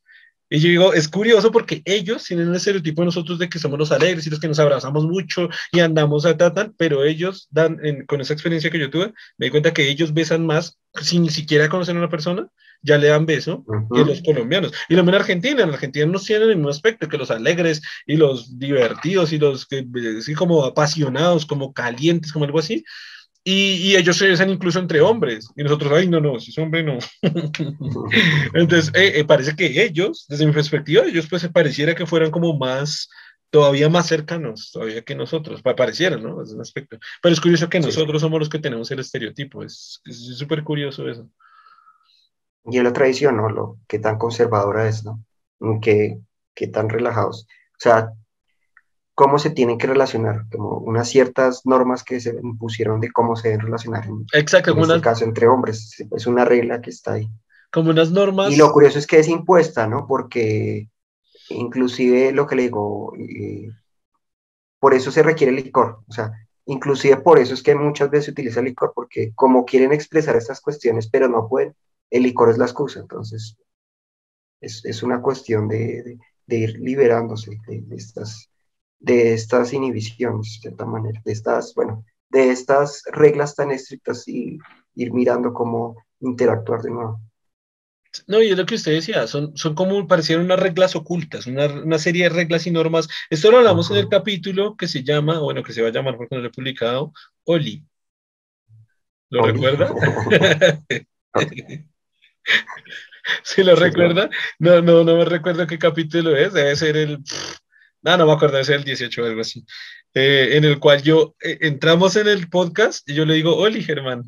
Y ahí arrancamos con una serie de, de reflexiones y argumentaciones de que solo una palabra que no tiene género, que es, bueno, vayan a ver ese capítulo para que, para no repetir la información, pero sí, es que una palabra sin género y sin nada pareciera tener una tendencia homosexual, que es ridículo que tenga una tendencia homosexual, porque la homosexualidad es una cosa absolutamente diferente que usar una palabra. Es que, pero en ese capítulo decíamos lo que usted está diciendo, hay como una serie de reglas y normas escondidas entre toda la población. Y eso, eso, no me acuerdo si eso lo dijimos dentro o fuera del podcast, si no lo recuerdo. Si ya lo dijimos, voy a repetirlo. Es que me parece que lo hablamos fuera, Germán. Y ese tema que, por ejemplo, e, esas normas, que por ejemplo, si es hombre, hombre, claro, no se bese, no le dé un beso en la mejilla, eh, no se acerque mucho. Eh, creo que se me congeló la cámara, ¿cómo me ve? Sí, ahí se le congeló un momento, sí. Ah, bueno. Eh, si quiere, diga algo mientras mire, mire si lo puedo arreglar. Sí, claro. por ejemplo, si usted da un abrazo, no debe pegar demasiado su rostro al de la otra persona, del otro hombre. Em, él, cuando conoce a una persona por primera vez, lo máximo es darle la mano y de forma retirada. Aunque de hecho es lo curioso porque esta cuestión sí está como cambiando, ¿no? He visto que las nuevas generaciones ya por lo menos no están extremos, digamos, cuando se dan la mano, como que tratan de hacer un acercamiento. O sea, ahí estas reglas están mutando un poco, están, se están flexibilizando y están permitiendo, digamos, que haya un mayor acercamiento entre, entre estos pares. ¿sí? sí, no, y el tema, mm, perdón que tuvimos un pequeño, un pequeño problema con la cámara, pero ya está. Eh, y el, y el, y el eh, precisamente a lo que yo iba era eso, ¿no? Que eso lo mencionamos, no me acuerdo si fuera dentro del podcast otra vez, eh, y es esto, cuando se da un abrazo, por ejemplo, si es hombres, entonces hay que ver la, la palmada, ¿no? Mucho gusto. Con fuerza, sí. como, como que aunque sean amigos y aunque por ejemplo, sepamos que no somos homosexuales, sí hay como una, como que la mujer es un poquito más delicado, el abrazo es un poquito más suave y en el hombre sí como que tiene que haber por lo menos un, no sé, tres palmadas, dos, con dos palmadas más, tal.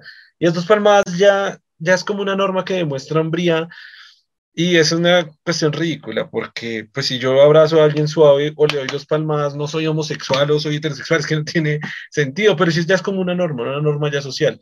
o, no puede las palmas, pero sí un poco más fuerte, o un poquito más alejado, o un poquito, unas normas culturales que parecen invisibles. Y, y tiene que ver con, la, con mi anécdota de antes en Chile. Son, son esas normas ocultas que casi que uno tiene que salir totalmente de esa cultura, meterse a otra, y ahí se vuelven visibles ahí yo, yo si no hubiera salido del país, nunca me hubiera dado cuenta que en, que en Colombia entonces nos damos un beso en la mejilla eh, solo después de conocernos. Y, y, es que se me di cuenta, por ahí a la tercera vez, segunda, tercera o cuarta vez, ahí uno comienza a dar el beso en la mejilla a una mujer o a un hombre que lo conozca.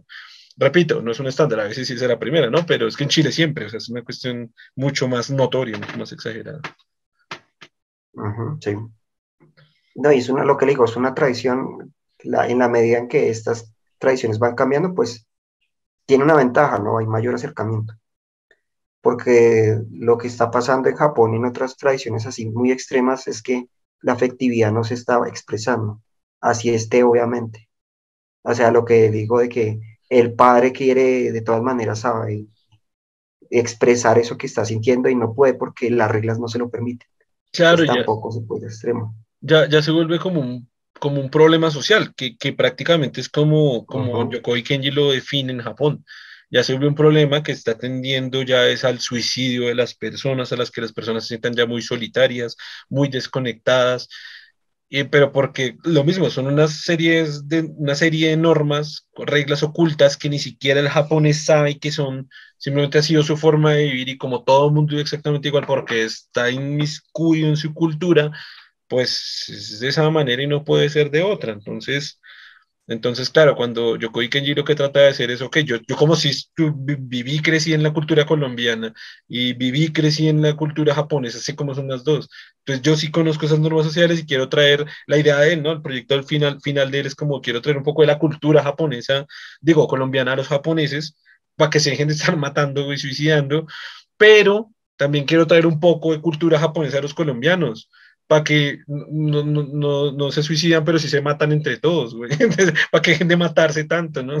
Como los, estos no se matan. Tan, deben ser tan pasionales que, que, no, que una vez van a las armas. es, como que uno, unos, unos no, no, se respetan tanto uno al otro que ni se tocan, entonces se matan. Y los otros ya se quieren tanto y se aman tanto que aman a la, a la vecina y al vecino y entre ellos y a la mamá y a la mamá del otro que entonces se matan. Entonces es como que, un poquito calmados ustedes y ustedes también pues relájense un poquito más. ¿no? interesante ah, que me acordé de esto es lo de las parejas en, japonesas, ¿no? También está, que está extremo. Es, digamos que comparado con nosotros, que casi que cuando tiene usted pareja, si, mejor dicho, cuando están en, en, la, en, la, fase de enamoramiento, están completamente casi pegados unas al otro, ¿no? Podríamos decir casi así, ¿no?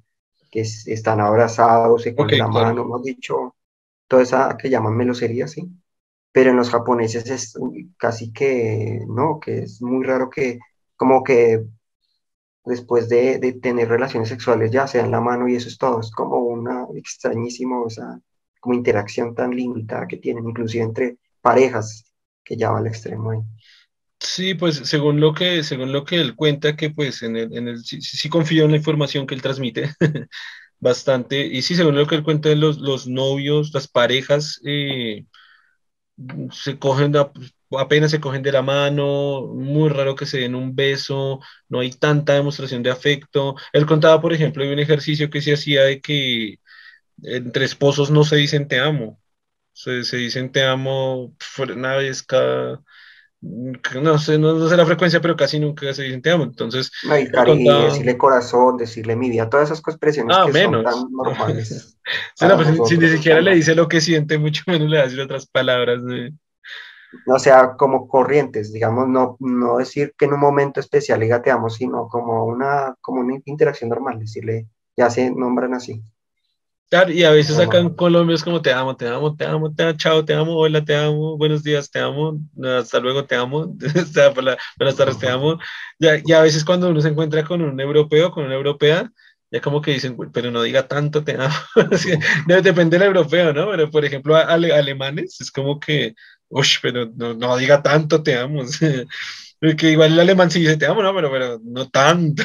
como que ya me acabo de decir hace 10 minutos que me ama, ya, ya sí ya sé que me ama, o sea, lo noto, no, tiene que decirlo y decirlo y decirlo y decirlo. Pero entonces en Colombia raro, como que si no lo dice tanto es como que, ah, ya no me ama, pero si le dije por la mañana que te amo, ah, pero ya no me ama, ¿no? Sí, sí, pero como que hay necesidad de estar escuchando. Necesitan demasiada afirmación. Sí, sí, sí. Hay que reafirmar, porque si no, no se lo cree la pareja. Hay que confirmarlo cada... Pero es que si uno lo piensa en términos más, un poco más racionales, es obvio que el amor es un concepto, o sea, una, un sentimiento muy fuerte que hay entre dos personas y que no se acaba literalmente de la mañana a la noche. No es que si por la mañana le digo te amo, por la tarde no, ya no te amo. Ah, porque esa es otra tendencia de los latinoamericanos, que es como pelear, no, ya no te amo. Entonces otro, no, ya no me ama, no, pero ámame.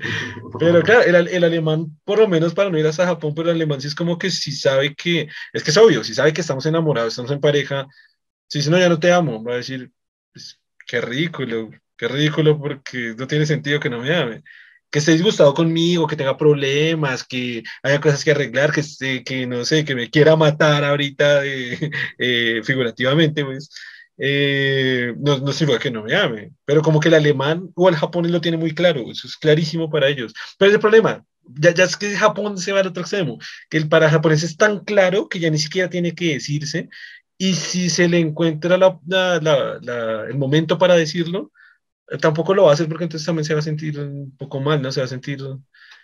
Hay como una inhibición cultural intrínseca dentro de la propia sociedad. Digamos que ellos cuando dicen, ya cuando tienen la pareja y le dice ya que te amo, ya lo dijo una vez, ya sabe, porque ya prácticamente como en su forma de ver, eh, su palabra vale mucho, entonces ellas nunca le van a mentir. Entonces si lo dices porque realmente sí lo siente y está comprometido en ello algo que aquí no es tan, digamos, en eso sí no somos tan formales.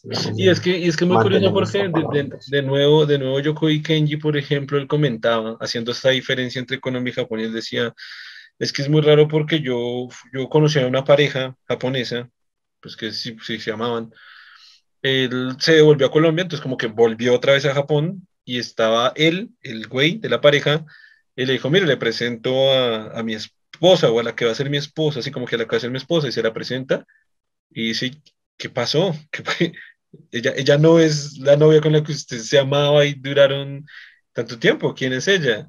Y me dice, no, no, lo que pasa es que es otra persona que conocí eh, que la amo y dice, bueno, no, somos la persona uno, sí, no sé, Juanita, ¿y qué pasa con Juanita? Bueno, que sería más como Sakura. ¿Y Sakura? no, Sakura. Estoy inventando nombres ahí. Digamos que la primera es Sakura y la segunda es Saori. Saori. pues que Juanita, no hay una japonesa que se llama Juanita. Juanita, pero usted no es japonesa. Esto me acuerdo una vez que conocí, historia rápida, conocí a un, a un suizo que nos hicimos después muy buenos amigos. Entonces ahí sí, casi como, casi como un chiste, ¿no? Me dije, no, y, ay, ¿cómo es su nombre? Y me dice Joaquín. Y yo le dije, sí, se llama Joaquín. Y digo, güey, es un suizo, habla alemán, es neto de Suiza, todas sus familias de Suiza, o bueno, partes europeas, y se llama Joaquín, güey, que es el nombre más colombiano que existe. O por lo menos, por lo menos hay una tendencia cultural, un pensamiento cultural, que Joaquín es como un nombre muy colombiano. No sé si sea muy español, no sé si sea muy latinoamericano, pero como que en Colombia se usa la cultura de que es un nombre muy colombiano, Joaquín. Entonces me llamo Joaquín. ¿Qué guapo. Bueno, en fin, el caso es que él dice, uy, se me fue la mano. Estaba hablando de una diferencia cultural. Que, ah, ok. Ah, no, que tenía una, dos, parejas. Sí, que una se llama Sakura y otra se llama Saori. Entonces, Entonces llegaba, por ejemplo, con, con Saori y le decía, y le decía, bueno, pero ¿qué pasó con Sakura? Y me decía, no, pues sí, yo, yo la amaba. decía, y a Saori, sí, pues amaba más a Sakura, pero eh, amo menos a Saori. Y entonces, ¿por qué está con Saori y no está con Sakura? Entonces le decía, lo que pasa es que con Saori sí me salen las cuentas. Él decía, las, las, cuentas, ¿qué cuentas? ¿De qué cuentas me está hablando? Me dice, no, es que hice una proyección, hice un análisis, por ejemplo, ella eh, eh, económicamente nos entendemos mejor, su familia se ve mejor con la mía, mi familia le, le gusta más a ella, eh, podemos tener una proyección a futuro, podemos construir un proyecto de vida, una casa, sé que ella me va a apoyar mucho más, yo la puedo apoyar a ella, tenemos un proyecto de vida que va a ser muy bueno y va a estar muy establecido Y dice, claro, pero a Sakura la amaba, la amaba más, a esta no la ama. Dice, sí, pues esta la amo, pero eso también entró dentro de las cuentas, porque yo también la amo. y pues con la otra no me daban las cuentas, no, me daban, las cuentas, pero ¿cómo que no le daban las cuentas? No, pues hice así como unas, unas, unos cálculos, pero no me daban las cuentas, pero con esto sí me dan las cuentas. Entonces, es, él dice, esas son palabras de él diciendo, con razón se están suicidando. sí, es que, todo dependiendo de que lo que más les conviene.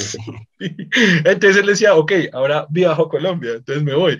Y entonces ya dicen, entonces él, antes, claro, él, dice, claro, me tengo que ir a Japón y decir, digan te amo, digan, díganle a la esposa te amo. Entonces dicen, ahora me voy a Colombia y me dicen, no, no, no diga tanto te amo, no diga tanto te amo, pero es que yo amo a mi esposa, yo amo a mi esposa con mi vida y con mi corazón. Sí, pero es que usted también anda con la vecina. Dice, no, no, pues que yo también la amo. o por eso, no ame tanto, ame a su esposo nada más. Entonces decía eso, es que, que muy curioso que ellos son tan cuadriculados y poco emocionales. Ah, porque él, él saca un dato y él dice, ¿dónde hay más divorcios? En Japón o en Colombia, teniendo en cuenta que en Colombia se va, él dice, hay discusiones con los papás, pues no, no se meta con ella, que, no le conviene, no se meta con él, que no le conviene, pues que yo lo amo, yo lo amo, yo la amo y yo me voy a ir con ella para no me importe, pelea con los papás y pelea con el mundo y se va con el que lo ama, y allá hacen todas esas cuentas. Y él dice, ¿y dónde funcionan los matrimonios mejor? En Japón. En Japón menos se divorcian, más duran ellos, más se comprometen. O sea, en realidad hay un compromiso de una persona con otra persona, como, como él decía, para apoyarse en todas las formas, para apoyarse económicamente, emocionalmente, para amarse también, para construir un proyecto de vida. Y hay un compromiso mutuo tan fuerte que hace que es muy difícil que se, que se separen o que se divorcien. En Colombia vas, se va amor, amor, amor, te amo, te amo, te amo, y un montón de divorcios y un montón de amantes y un montón de todo. Una vez que dijo que el amor se va, se acaba, por decirlo así, se, ya, hasta ahí llegó porque no había más. Sí, eh, puede ser, puede ser, por ejemplo, una buena conclusión de ello, puede ser una conclusión de ello. Se va el amor y claro, no, no hubo proyecto de absolutamente nada y bueno, ahora qué. No, y es que finalmente sí está el enamoramiento, pero finalmente el amor es casi como una construcción que depende de muchas cosas, ¿no? Eso no es así tan, tan sencillo de, simplemente el impulso inicial que se tuvo al comienzo. y es el tema que, que, esto ya lo he repetido como en tres podcasts, pero lo vuelvo a decir.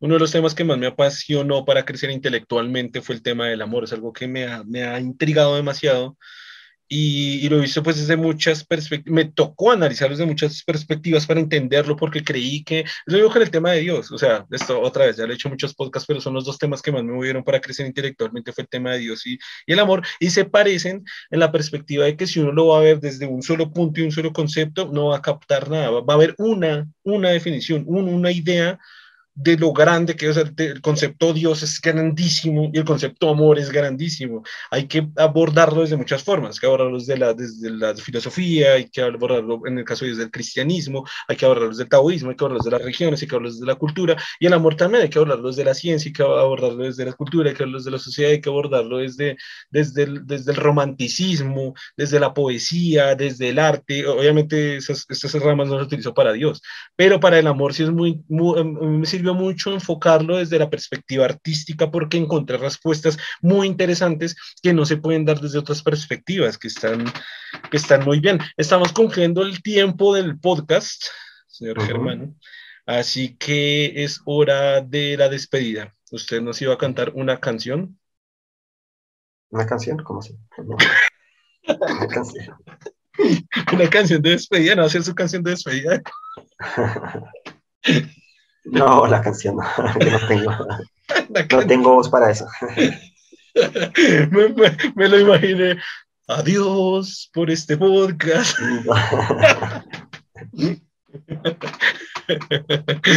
No, pero ya. ¿Cómo? ¿Qué iba a decir? Pero bueno, en temas interesantes, ¿no? Eh, creo que retomando un poquito lo que estábamos hablando de, la cuestión de, de bueno, del, es que la perspectiva de, lo que se plantea son dos aspectos, ¿no? Que es lo que llamamos diversidad sexual y también está la cuestión de identidad de género, que son dos aspectos cuando se habla de la de toda esta cuestión de la de la diversidad de sexual y diversidad de género, pues toca conjugarlos y hablarlos en conjunto también, como para darle una visión más completa a esta cuestión también.